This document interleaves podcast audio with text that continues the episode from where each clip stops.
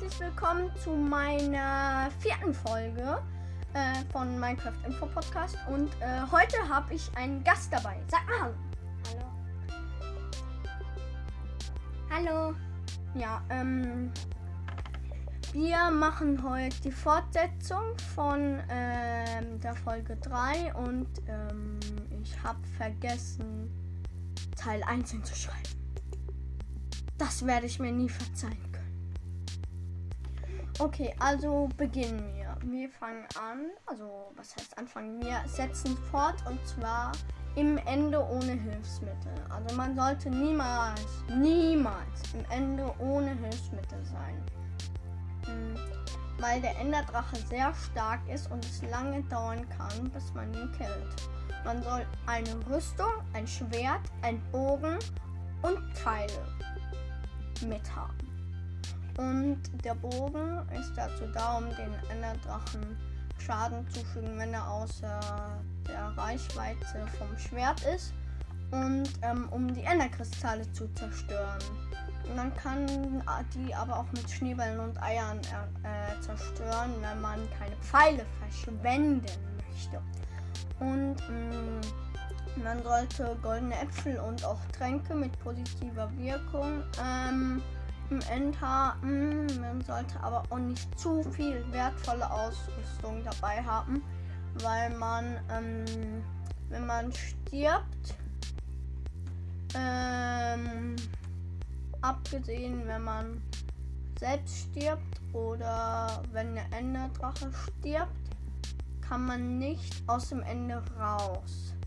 Es sei denn, man beschwört den Enderdrachen neu und er erscheint da so ein Portal und da kann man sich dann mit einer Enderperle raus teleportieren. Oder man baut sich halt hoch. Ähm, und zum Schutz vor Enderman sollte man zusätzlich immer einen Eimer mit Wasser dabei haben oder einen geschnitzten Kürbis auf dem Kopf haben. Also, ähm, wenn ich jetzt in Minecraft spielen würde, ich würde alles voll mit Wasser spammen und 30 Kürbisse dabei haben. Nur für alle Fälle.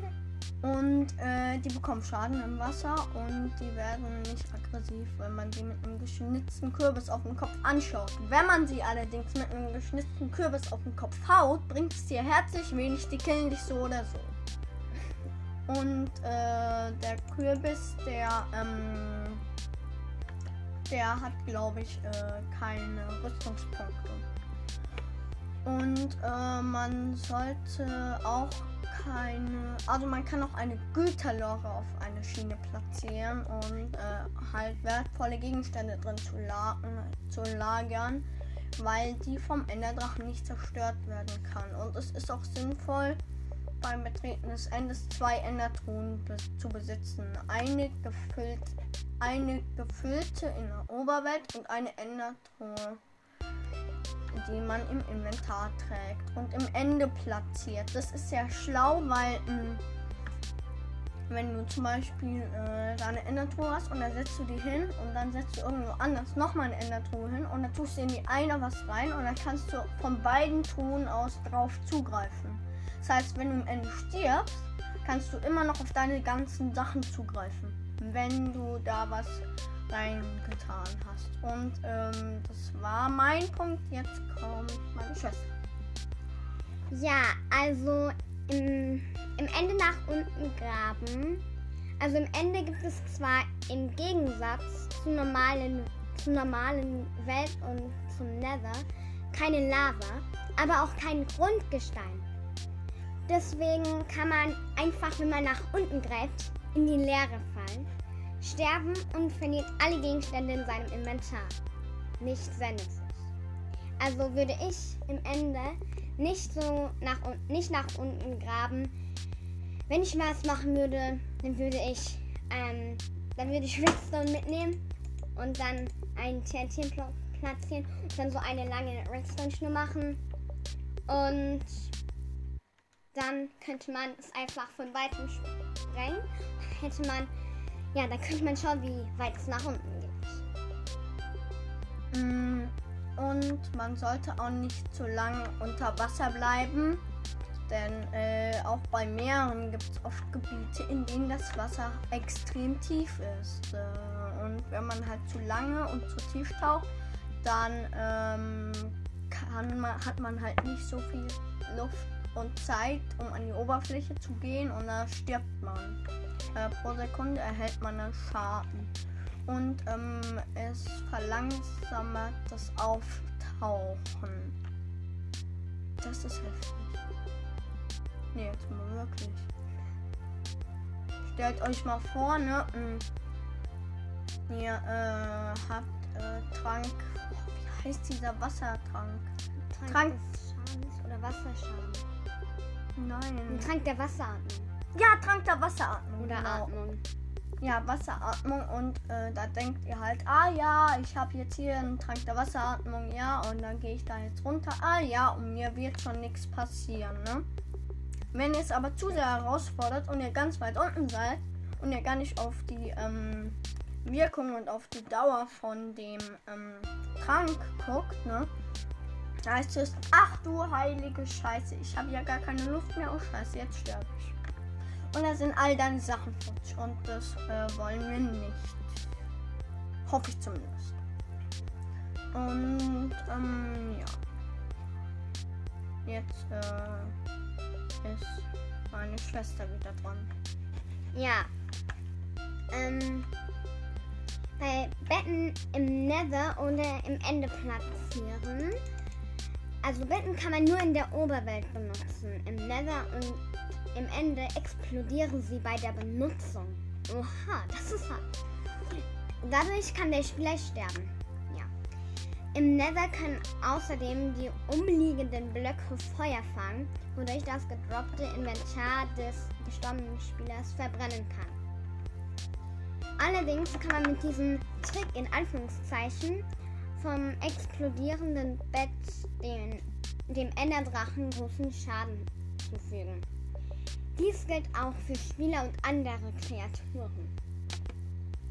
Möchte man im Nether, im Nether seinen Spawnpunkt aber setzen, kann man dazu den ähm, Seelenanker verwenden. Und den lädt man mit Gl Clarstone oder Glowstone. Glowstone auf. Dann macht man einen Rechtsklick, um den Spawnpunkt im Nether, im Nether zu setzen. Ja. Und wenn er in die Oberwelt im, oder im Ende verwendet wird, explodiert er. Nicht gut. Mhm. Und äh, man sollte Wasser und Lava nicht in der Nähe von Redstone-Schaltkreisen benutzen, weil Wasser und Lava, die zerstören Redstone-Schaltkreise sofort. Und deshalb ähm, sollte man die durch Mauern vor Wasser und Lava schützen. Und man sollte erst die Schaltung im Kreativmodus vorbauen, wenn man mit Lava arbeitet. Hm. Und äh, alternativ ein Backup der Welt machen oder die Level-Datei kopieren, äh, die sich im Minecraft Save Welt-Ordner befindet. Wenn was daneben geht, einfach vom letzten Speicherpunkt neu starten. Ja, ähm, mit einem vollen Eimer in der Hand unterwegs sein. Ja, ähm, wenn man Wasser oder Lava transportiert, sollte man unbedingt den Eimer nicht in der Hand halten. Es kann nämlich passieren, dass man beispielsweise, um eine Tür zu öffnen, mit dem, Eimer, äh, mit dem Eimer rechts klickt. Klickt man daneben, wird der Eimer ausgeleert. Beim unvorsichtigen Ausleeren eines Wassereimers kann es beispielsweise dazu kommen, dass alle Fackeln in einem Gang weggeschwemmt werden. Das ist lästig. Bei Lava ist zum Beispiel der sofortige Tod eine wahrscheinliche Folge. Eine sehr wahrscheinliche. Mm, Und man sollte mit Blöcken, die beim Abbauen nichts oder was Mindriges droppen, nicht in der Hand unterwegs sein. Wenn man Blöcke transportiert, ähm, die beim Abbauen äh, kaum was droppen, sollte man die nicht in der Hand halten. Weil ähm, das ist auch dasselbe, wie äh, eben meine Schwester gesagt hat. Es kann nämlich passieren, dass man, um eine Tür zu öffnen, ähm, daneben klickt und dann wird der Block gesetzt. Und wenn man, ähm, man den Block mit einem äh, Gegenstand zerschlägt, bekommt man beispielsweise bei Glowstone durchschnittlich drei Glowstone-Staub. Um einen Glowstone herzustellen, benötigt man jedoch vier Glowstone-Staub.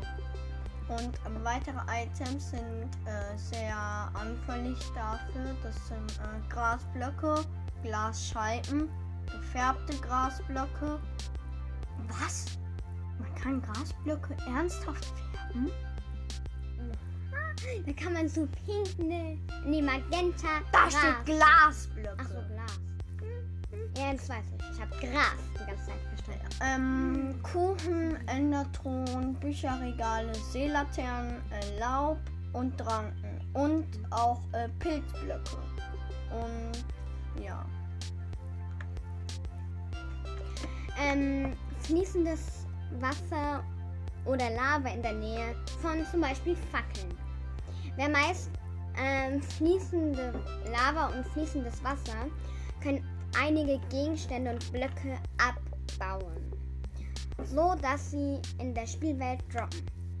Unter anderem betrifft das Fackeln, bestimmte Gewächse, Schienen, Schalter und Redstone-Elemente.